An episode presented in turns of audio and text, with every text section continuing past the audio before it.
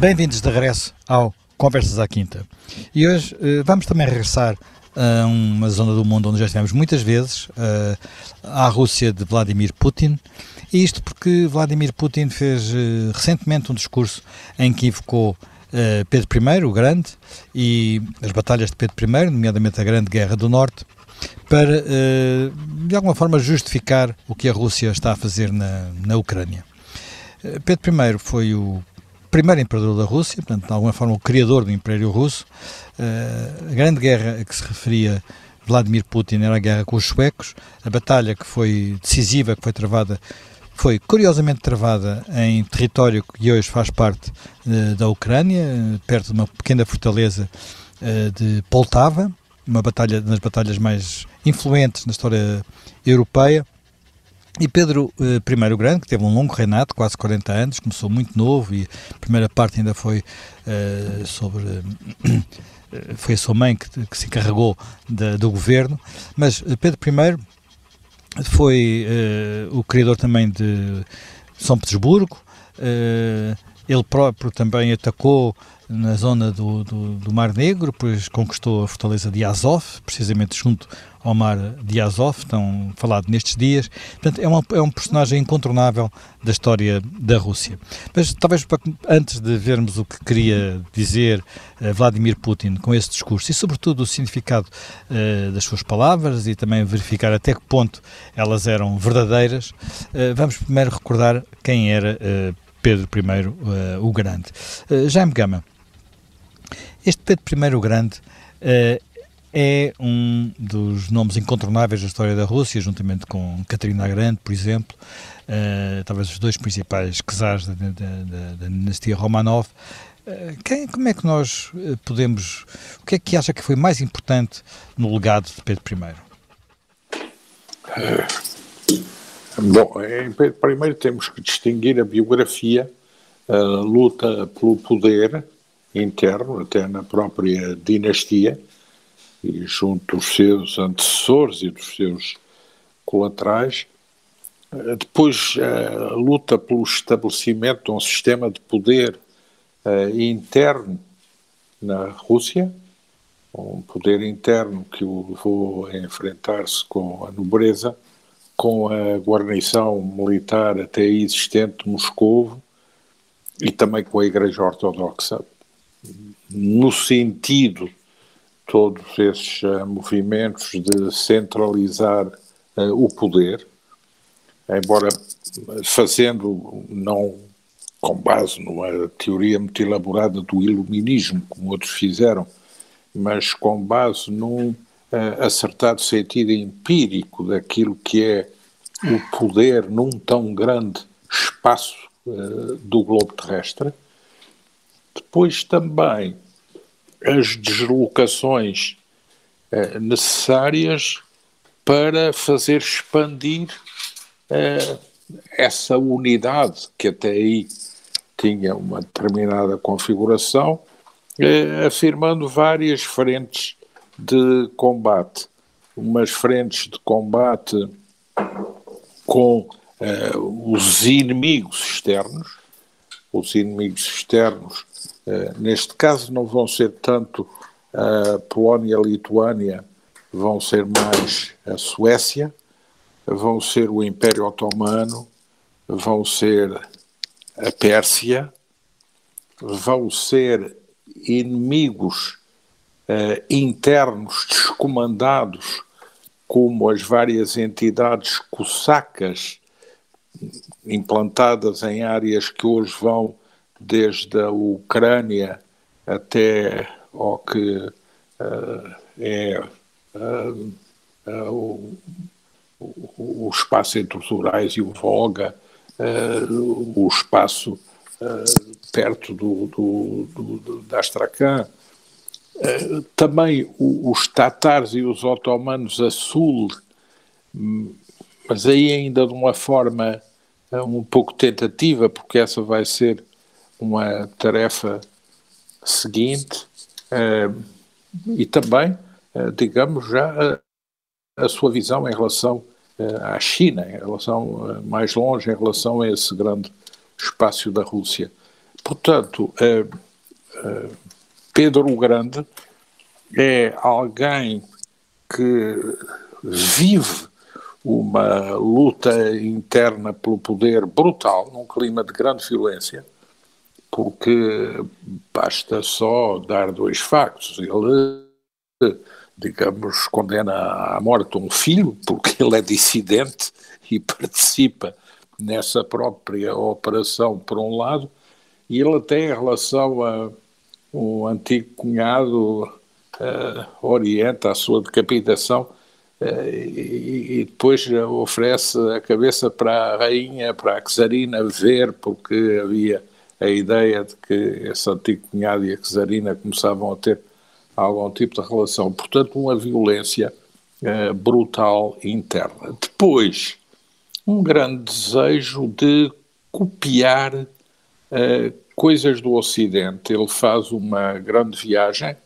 uh, quando tem 25 anos, uma grande viagem de 18 meses, disfarçado, não de czar, mas de operário da construção naval, de carpinteiro, e percorre toda a zona de territórios que eram suecos, a Holanda, a Alemanha, vai à Inglaterra e depois regressa pela Áustria. Essa, essa viagem e... é particularmente interessante porque é uma viagem em que ele procura aprender, ele inclusive eh, desempenha profissões quase anónimo, não é?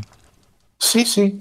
Eh, ele fica, por exemplo, eh, na Holanda hospedado num anexo de um palácio real holandês, mas ele procura fazer essa viagem de forma anónima. Essa viagem é um misto de intelligence eh, científica e técnica, intelligence político, mas também de grandes borgas, de grandes orgias, uh, em que alguns não resistiam porque havia em tudo isso um clima também de grande embriaguez, de grande consumo de bebidas alcoólicas, nas próprias festas, o czar disfarçava-se de marinheiro e havia um quesar falso que era lançado, quer como, digamos, socializador dos riscos de segurança, quer também como bobo da corte, enfim, tudo isso era feito nessa perspectiva, mas a ideia, a ideia-chave de Pedro Grande é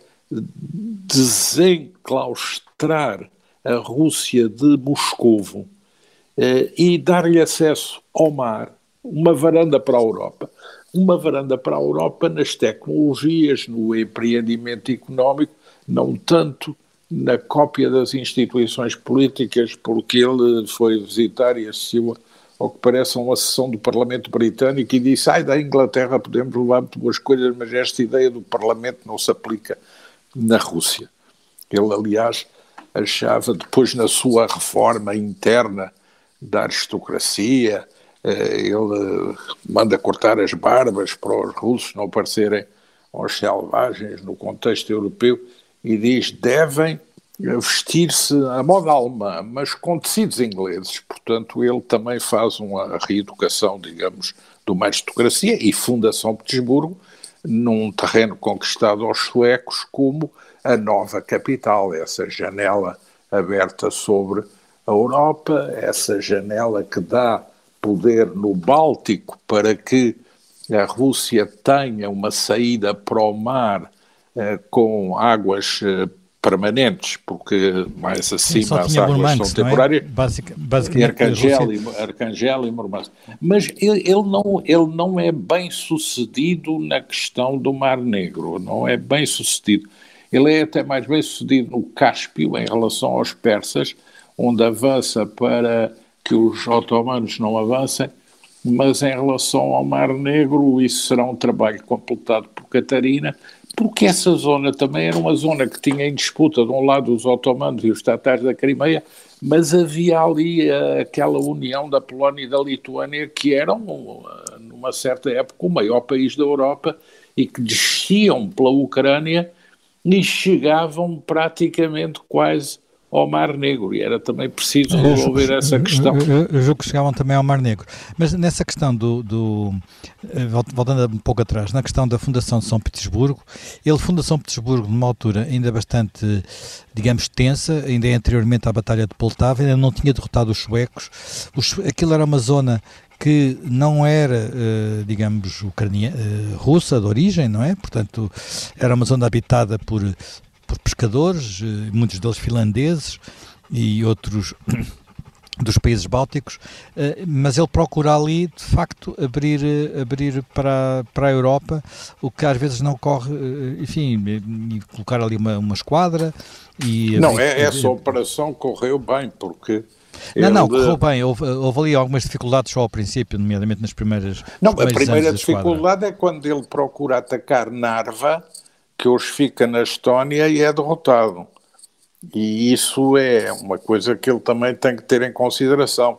Eh, mas a guerra prolongada que ele tem com a Suécia, aliás, em que é essa guerra com, com a Suécia, é uma guerra em que ele tem uh, bastantes apoios, porque uh, ele é apoiado bastante, em certos momentos, por outras potências europeias que não se reconheciam também na hegemonia sueca em toda essa zona. Isto é, a Suécia também tinha muitos inimigos e, portanto, ele consegue Sim, essa aí jogar da, da Guerra, guerra 30 anos. E, ele até para essa Guerra do Norte consegue ser aliado da Polónia, da Dinamarca e da Noruega e da Saxónia. Até consegue ser aliado mais tarde do Hanover e da própria Prússia. E os próprios britânicos estão dos dois lados, naquela sua política de ser aliado de quem não permite fazer hegemonia no continente europeu e procura negócio. Portanto, uh, é essa política que ele desenvolve é, é, é uma política também que só, só é possível porque São Petersburgo é uma cidade feita com, eh, para copiar um pouco Londres e Amsterdão, num pântano, eh, com uma utilização brutal dos servos da gleba que morrem aos milhares, porque é um pântano que no inverno fica gelado, eh, e que ele procura demonstrar que é a janela da Rússia para a Europa, mas sempre tendo uma grande oposição da elite de Moscovo, inclusive da guarnição militar de Moscovo, que é contra a mudança da capital para norte, o que leva uh, Pedro I a expulsá-los para uh, Astrakhan e depois a esmagá-los em Astrakhan, porque eles eram também opositores à formação do novo exército, com que desde pequeno brincava aos regimentos Pedro I, desde o momento em que foi coquezar com o seu irmão e depois teve que disputar à irmã mais velha num golpe de Estado a assunção uh, da posição de czar, porque a irmã mais velha também estava ligada a essa conspiração moscovita. Enfim, é um mundo muito especial, um mundo em que o oriental, o ocidental, a grandeza territorial da Rússia, o universo espiritual, a junção também do que é a noção uh, de czar com a noção de chefia espiritual da Igreja Ortodoxa, tudo isso tem um grande papel. Jean Begueira Pinto, há aqui uma questão muito, muito importante, muito interessante, que é uh, Pedro Grande uh, tinha algum fascínio pela Europa, portanto, a Europa nesta, nesta época estava em transformação, portanto, já estamos no final do século XVII, já tinha 17, ocorrido... princípios de, exatamente. Princípios, princípios XVIII, princípios 18. do século XVIII. É a regência em França, é o Luís XIV ainda. É, ainda, é o Luís, sim, ainda é o Luís XIV. Ainda é o Luís XIV, na Inglaterra Aliás, já tinha, na Inglaterra tinha ocorrido a gloriosa Revolução, exatamente. mas há esta preocupação de virar-se para o Ocidente. Exatamente. Um, isso não deixa de ser um bocado eh, paradoxal é um... num país que está sempre hesitante se deve estar virado Exatamente. para o Ocidente ou virado para o Oriente. Exatamente, é uma, é uma constante da história russa. Aliás, eu estava a tentar agora aqui recordar-me que essa, essa viagem do, do, do Pedro Grande incógnito à França aparece curiosamente num romance de capa e espada, eu penso que é no, num dos romances do Lagardère, que aparece exatamente, o, portanto era uma coisa relativamente popular no, no século XIX francês, essa, essa visita do, do czar, do czar. Agora, esse, esse dualismo, uh, ou melhor, essa tentação do Ocidente, por um lado, e, uh, e por outro lado, uh, a exigência e, digamos, e o louvor e, e a, a importância, digamos, da Rússia como poder da Eurásia e, portanto, de certo modo não só alheio, mas até de certo modo hostil ao, ao Ocidente, que é visto como, enfim, como uma linha de uma certa corrupção. A gente também não pode esquecer que aí estão, quer dizer, há muita coisa que está aí presente na, na herança russa. Os, os russos achavam muito que o, o, Ocidente, aliás, como toda na, própria linha da ortodoxia tradicional, que o Ocidente, de certo modo, era encarnava o, o liberalismo, encarnava uma série de vícios de que eles não queriam, eles russos não queriam, eh, achavam-se mais puros, mais ligados à, à, à, velha Igreja Ortodoxa. Portanto, aí também há uma rivalidade de qual é a verdadeira Roma, que é, um, que é, uma, enfim, é uma velha questão na, na história religiosa e na história política europeia. E, portanto, essa, esse dualismo, e, e em Pedro o Grande é, é, é, uma figura que, por um lado, tem essa tentação do Ocidente, aliás, não tem só a tentação, ele faz de facto, eh, faz São Petersburgo, ele interessa-se pela, pela, ele interessa-se muito pelas ciências do, do Ocidente, pela, pela, pela, tecnologia, pelas coisas todas que estão a despontar, faz essa viagem, informa-se permanentemente, mas por outro lado, e portanto quer de facto, como há pouco estávamos aí a dizer, o Jaime Gama estava a falar, no vestuário, ele foi ao ponto, por exemplo, de mandar cortar as barbas aos, aos, aos, nobres, os nobres russos usavam umas grandes barbas, ele mandou cortar as barbas. Mas isso era, era, era para ter uma corte parecida com as cortes ocidentais. Exatamente, a questão da corte também, que é uma questão também interessante, porque a ideia de corte é uma ideia que aparece em França, aliás, o, o, Duque de Saint-Simon tem aquelas famosas memórias do, da corte de Luís XIV e também é uma coisa relativamente crítica porque também há uma, há uma, uma série de teorias, mesmo sobre a própria decadência do Império Romano, que atiram para as cortes e para os áulicos e para a influência que nas cortes acabam por ter as mulheres, os eunucos, etc., a decadência do próprio Império Romano. Portanto, aqui há, há uma série de dualismos interessantes. Agora, não há Mas, por exemplo, o, o, palácio, o palácio que ele constrói em, em, em São Petersburgo, ou melhor, perto de São Petersburgo, Peterhof, é um palácio que tem muitas reminiscências de, de, de, Versailles, nomeadamente. Pois tem, eu, eu aquela escadaria, visitar, aquela escadaria quando nós chegamos pelo mar. Com, com a minha mulher, e nós o que achávamos todos é que aquilo era as reproduções exatamente desses palácios, mas em muito grande, quer dizer, a ideia é que tudo aquilo depois era, era, era Sim, maior. Tudo é, tudo, é, tudo é descomunal, aquilo mas é uma lá cidade, está, a imitação,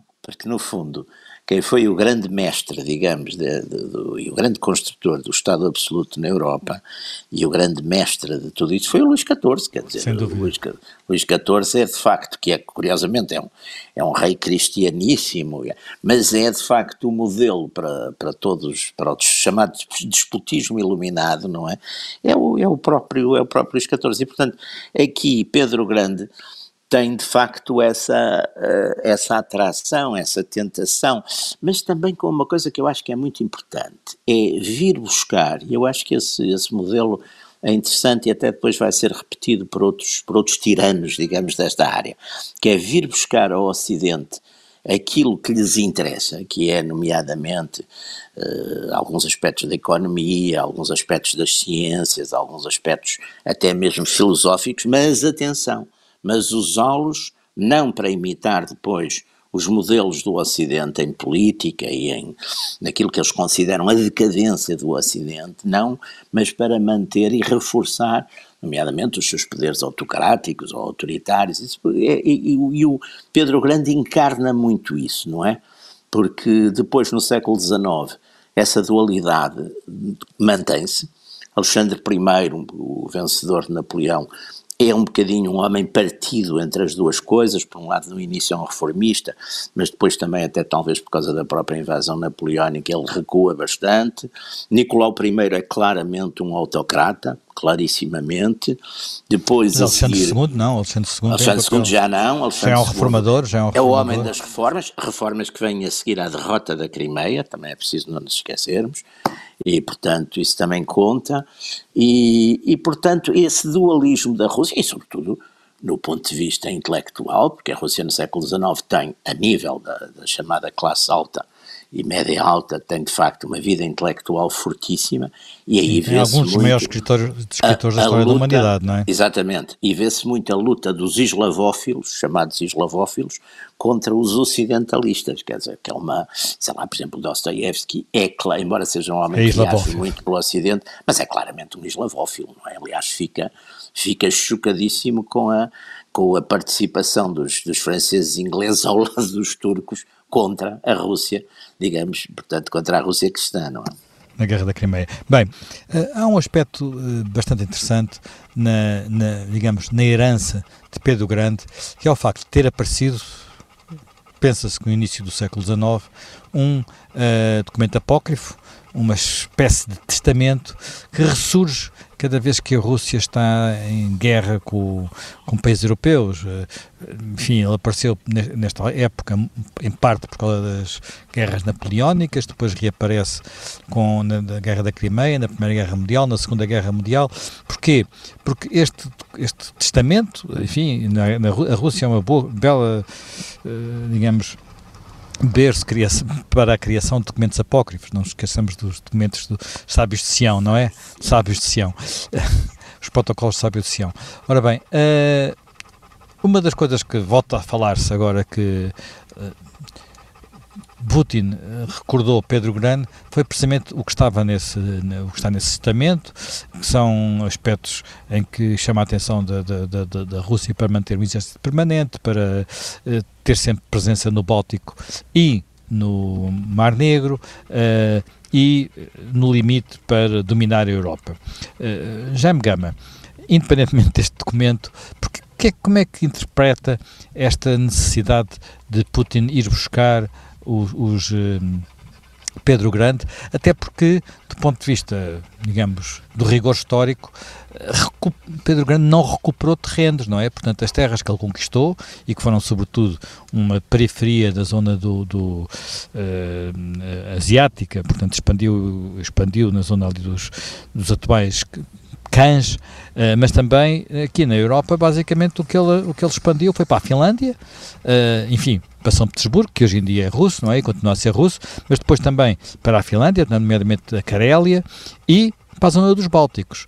Uh, qual é a leitura que podemos fazer disto? Porque esta, digamos, este forçar da, revisão, revisão, revisão, histórica para dizer que é apenas a reconquista de terrenos que pertenciam historicamente à Rússia, já que quer os Bálticos, quer a Finlândia nunca foram, nunca tinham sido russos.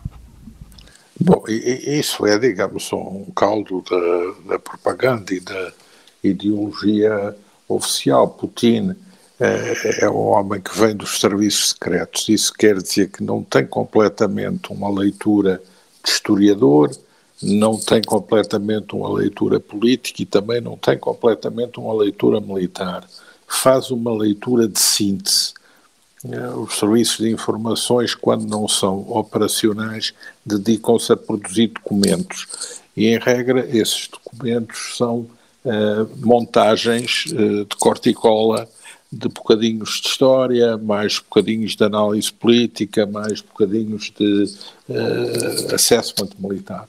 E, e, e, portanto, é nesse caldo de cultura que ele vive, tem procurado encontrar aliados, tem procurado também encontrar aliados no tecido das academias e dos académicos, dos professores de História, das academias de História, e tem procurado também reorganizar o ensino da História, quer no sistema de ensino, quer a divulgação da história no sistema mediático.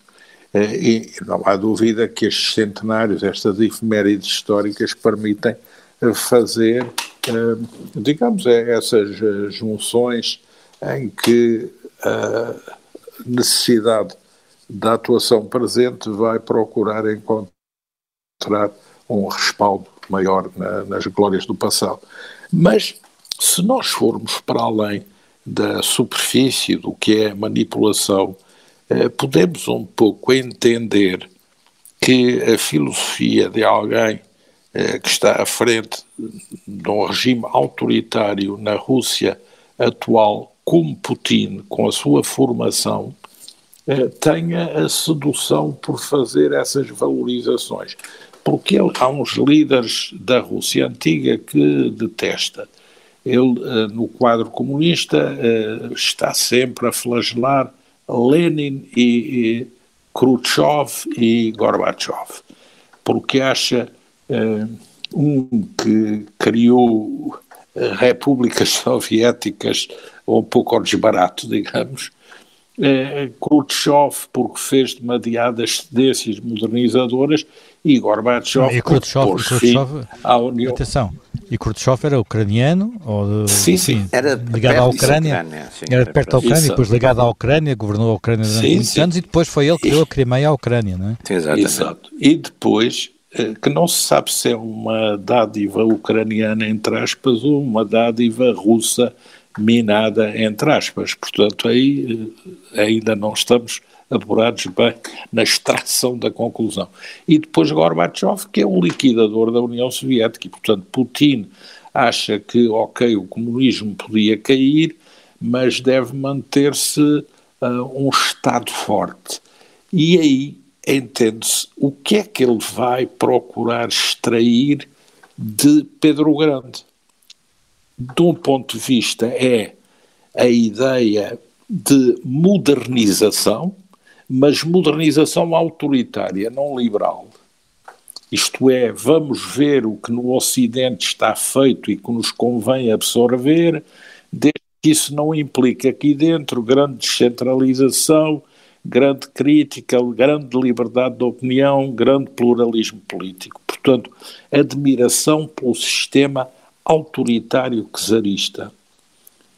Depois, é, obviamente, admiração por aquilo que é um período de expansão da Rússia do ponto de vista geopolítico. É, Pedro Grande nitidamente trava essa batalha pelo Báltico, depois também é alguém que tenta avançar contra os turcos no Mar Negro, não completamente bem sucedido, mas vai ao Cáspio, depois controla e derrota as várias tendências, digamos, separatistas do, eh, do sul da Rússia e da Ucrânia e da própria Ucrânia, que são os movimentos quer dos cossacos do Don, quer dos cossacos da Ucrânia, o movimento dos eh, Bashkirs, que era um movimento muçulmano eh, que estava eh, implantado entre o Voga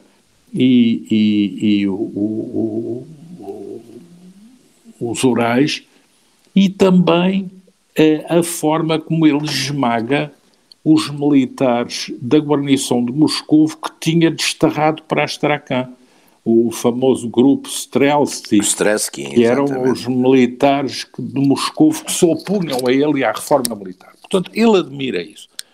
E depois há também coisas que naturalmente ele admira na relação uh, do uh, Pedro Grande com a Igreja Ortodoxa. Uh, há um grande prelado ortodoxo, Nikon, que reforma a Igreja Ortodoxa russa num sentido purificado para fazer aproximar mais de Bizâncio, mas que depois Pedro Grande não deixa navegar com grande autonomia porque quer interferir na Igreja Ortodoxa, na seleção dos bispos no controle dos bens físicos em relação à nobreza. A política, eh, digamos, de, de, de, Pedro Grande, que é através da criação de uma tabela hierárquica de 1 a 14, no fundo estatiza a nobreza e faz com que qualquer nobre, para progredir de grau nos escalões da nobreza, tenha que desempenhar funções na corte czarista, ser avaliado e ser promovido ou não, consoante isso fosse julgado conveniente. E a conversão automática de posições na burocracia civil e militar em títulos de nobreza pelo desempenho de fidelidade na corte czarista. Portanto, uma leitura completamente diferente. Depois, por outro lado, também a forma como enfrentam os boiardos, a nobreza, digamos, rural, ao ir criar eh, recrutamento militar, porque esses nobres eh, era tal o domínio que tinha sobre os servos que isso não permitia gerar um exército para a Rússia.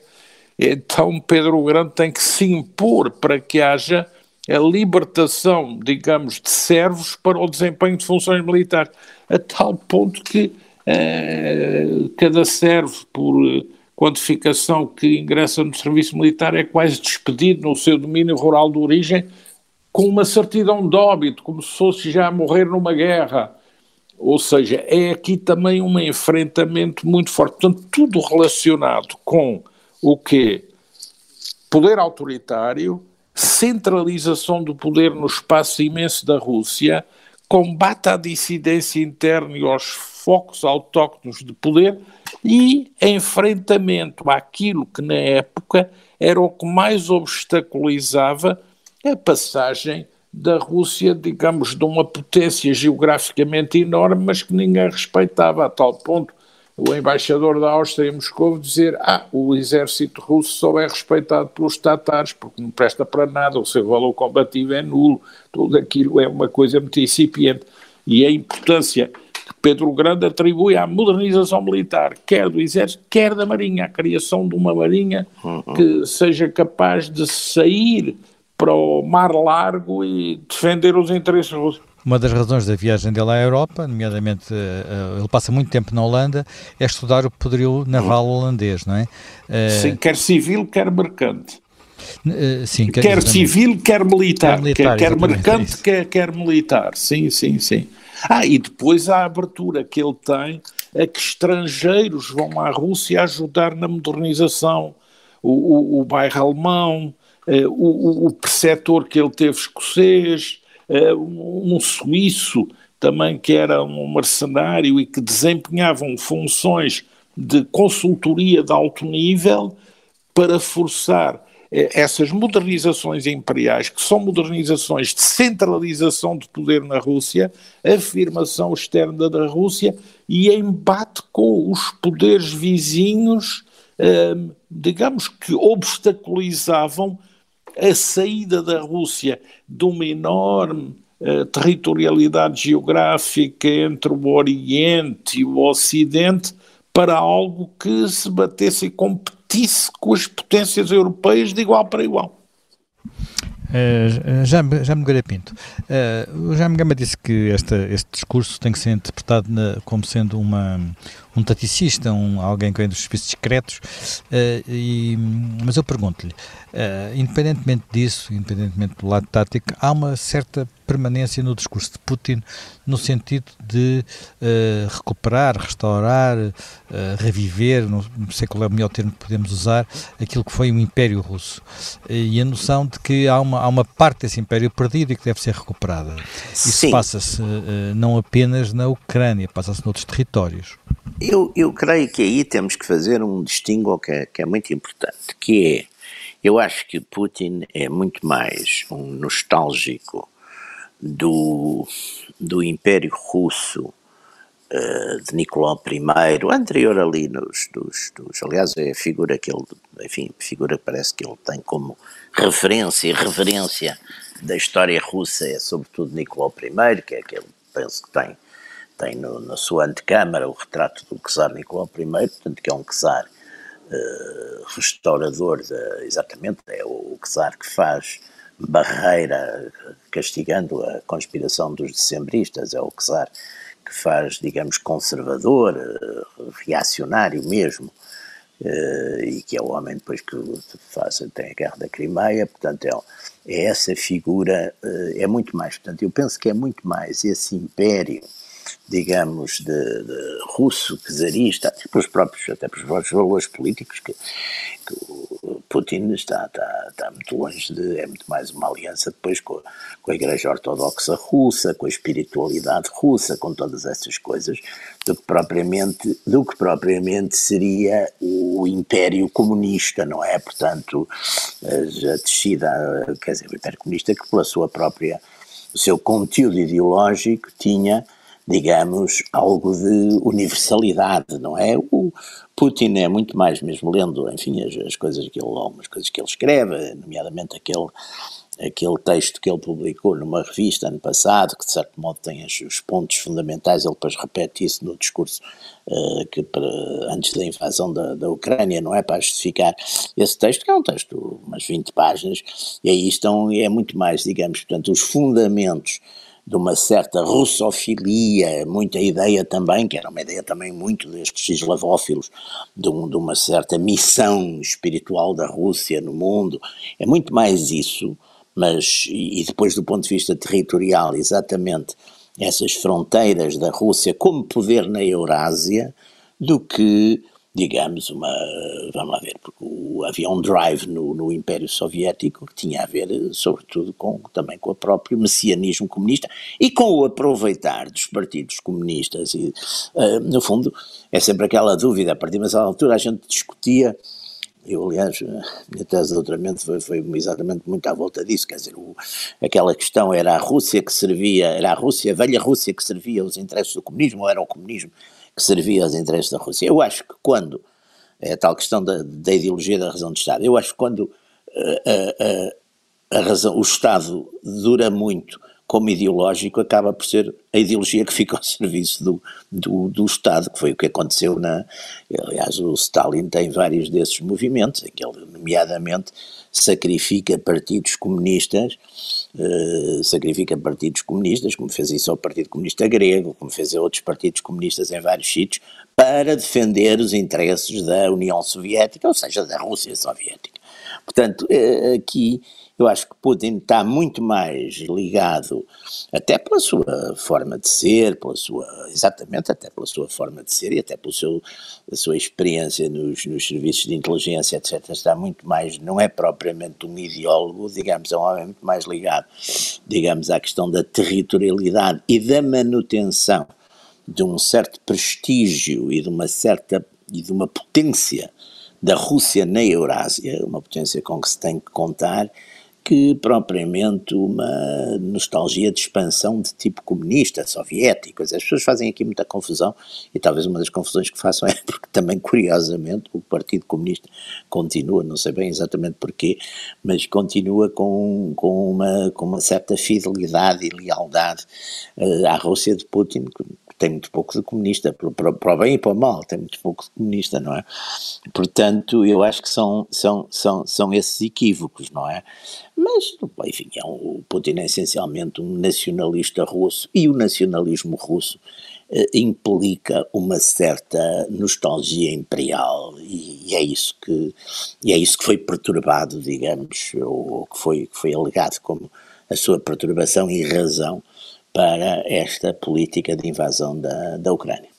Eh, Jaime Gama, voltando um pouco àquela ideia de que uh, Pedro Grande era alguém que sendo, usando métodos de governo, chamamos de assim, orientais, e dentro daquela ideia de que só o poder, uma mão forte do poder seria capaz de exercê-lo exercê numa área tão grande e tão diversa como a Rússia. Aliás, uma ideia que a Catarina II também viria a replicar anos mais tarde. Uh, tinha ao mesmo tempo esta opção com, com, com a Europa. Até que ponto uh, acha que ele que Putin é parecido com ele? Uh, ou não? Pelo contrário, Putin recusa uh, as lições europeias, o modelo europeu, mesmo a sociedade europeia. Eu acho que Putin acha que é parecido com ele porque acha que a estadia dele eh, no KGB na Alemanha é o equivalente da viagem secreta do Pedro Grande à Holanda. e, portanto, que ele aprendeu as coisas que interessava aprender, não é o sistema político, mas é a necessidade de ter alguma tecnologia, alguma capacidade. Uh, o, o, o, o, Pedro Grande uh, percebeu rapidamente que a Rússia nunca chegaria a lado nenhum se não tivesse um exército e uma marinha em condições. E dizia.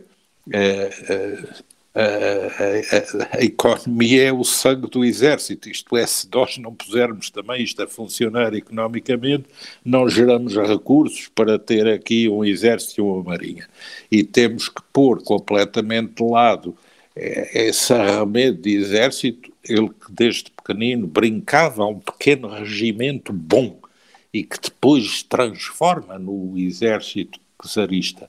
Portanto, há aí alguma analogia. Portanto, extrair do Ocidente o que nos convém a nós, não ceder ao Ocidente nos valores.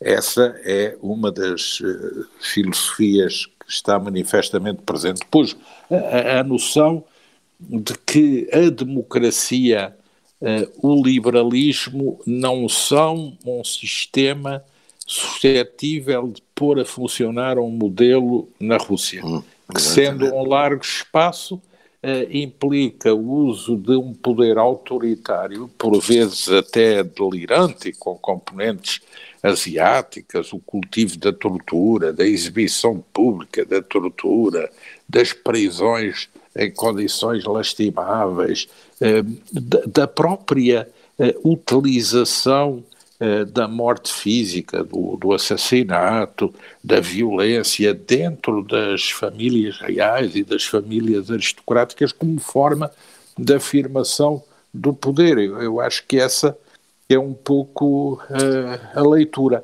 Uh, porque é, é, é um espaço que é diversíssimo, que é enorme, que é imenso e que sempre esteve ameaçado pouco esteve ameaçado pelos mongóis, esteve ameaçado pelos suecos, que aliás são quem cria o Kivan Rus. Uhum. Não, é, sim, os sim. eslavos suecos, eram enfim, um povo. Uh, os suecos uh, dinamarqueses e vikings suecos, são quem cria nórdicos, essa nórdicos. primeira unidade mítica Há historiadores russos que procuram, que procuram contestar Exato. isso, mas enfim. Não, mas isso não, a historiografia é, é objetiva hoje em dia. Depois, o grande inimigo que é a Polónia-Lituânia. Exatamente. E a união da Polónia e da Lituânia, que é e quem Putin insiste nisso até artigo, ao Mar Negro. E é quem controla, porque a Ucrânia é controlada praticamente pela Polónia e pela Lituânia, e é uma parte controlada por possacos que a Rússia não controla, e embaixo são eh, tatares mongóis e a influência do Império Otomano.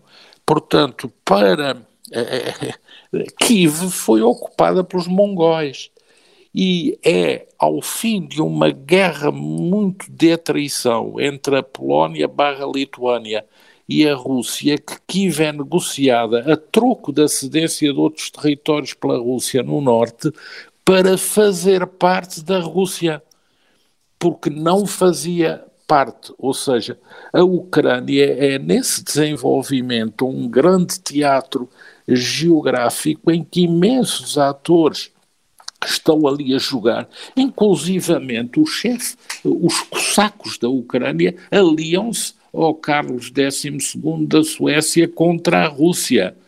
Uh, nessas tomadas de posição sempre ambivalentes desses poderes fácticos, uh, nomádicos e semitribais que gravitam nos grandes espaços. Portanto, uh, tudo isso também tem que ser, tem que ser bem compreendido. Bem, nós entretanto terminamos o nosso tempo, pelo que regressaremos dentro de uma semana com um novo assunto.